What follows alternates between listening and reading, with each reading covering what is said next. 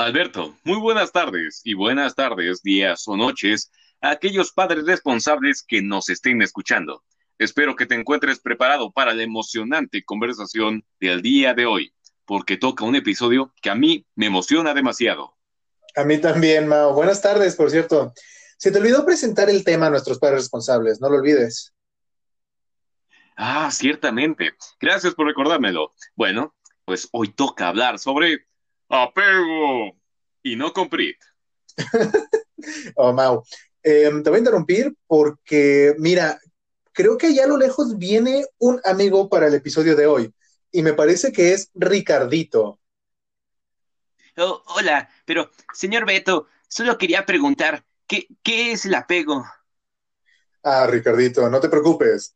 Nosotros estamos aquí para ayudarte. Em, recuerda que John Bowlby dice que el apego es un lazo que se establece entre el bebé y una figura específica o cuidador principal, y puede ser quien sea. ¿Bumblebee? Cerca, pero no, Ricardito, era John Bowlby. ¿Y qué, y qué, y qué diferencia del, del maternaje? Ah, bueno, Ricardito.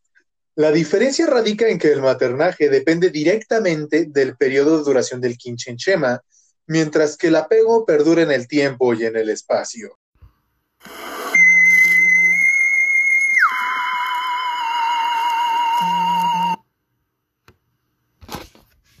Cálmate, Doctor Who. No perdura en el espacio, simplemente los une en el espacio y perdura en el tiempo. En palabras más simples, el maternaje desaparece junto con las características adorables del bebé.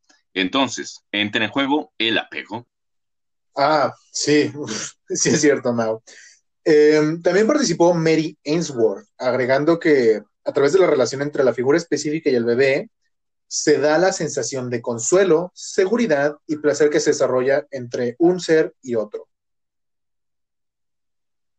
Y aunque hayamos dicho que el apego y el maternaje se pueden dar en cualquier persona relacionada con el bebé, la madre sigue siendo la figura protectora que se busca cautivar, debido a que ciertos procesos que se dan con la madre son realmente importantes.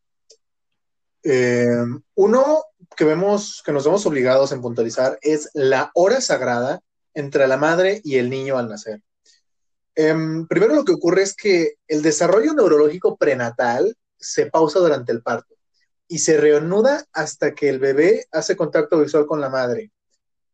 O sea, es algo así como que el cerebro del bebé se apaga y se vuelve a encender cuando preferiblemente la madre lo mira y le dé vida psicológica y emocional. Cabe mencionar que la hora sagrada no dura exactamente una hora y se da desde el momento en que nace el peque hasta la primera toma de leche materna. Este primer momento de lactancia, que ni siquiera es leche, sino algo llamado calostro, viene cargado de anticuerpos, además de que este momento madre e hijo reduce el estrés en el bebé y la ansiedad en la madre. Em, el contacto visual entre madre e hijo debe ser inmediato, de preferencia, porque esto beneficia al desarrollo del apego. ¿Y sabes de qué más podríamos hablar en este capítulo? Mm, a ver, dime. El circuito neurológico asociativo. Ah, sí. Pero hay que decirlo de manera sencilla, Mauricio. O sea,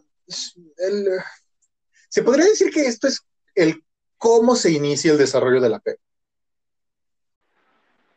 Naturalmente, Beto, pero en sentido técnico, son tres neurohormonas que están involucradas en el establecimiento y permanencia de la relación de los padres o figuras específicas y el bebé. Las hormonas en cuestión son la oxitocina, vasopresina y neuropéptidos opioides endógenos. Ah, claro. los efectos dentro de la madre son dar placer a la hora de cuidar, específicamente a la hora de amamantar. Involucrada ahí la oxitocina, los efectos dentro del padre son la tranquilidad. Involucrada ahí la vasopresina. Pero en cuestiones generales ayudan a brindar cuidados, o sea, buenos tratos, sentir placer en ambos sexos, al cuidar a la cría y generan fidelidad. Aparte de la fidelidad, ayudan a la aparición de sentimientos de vinculación afectiva y sirven para defender cuando los niños están amenazados. Bueno, para finalizar, hablaremos sobre los tipos de apego, pero eso es tan extenso que creo que lo dejaremos en un continuarama para que no quede muy largo el episodio y haremos una segunda parte, ¿te parece?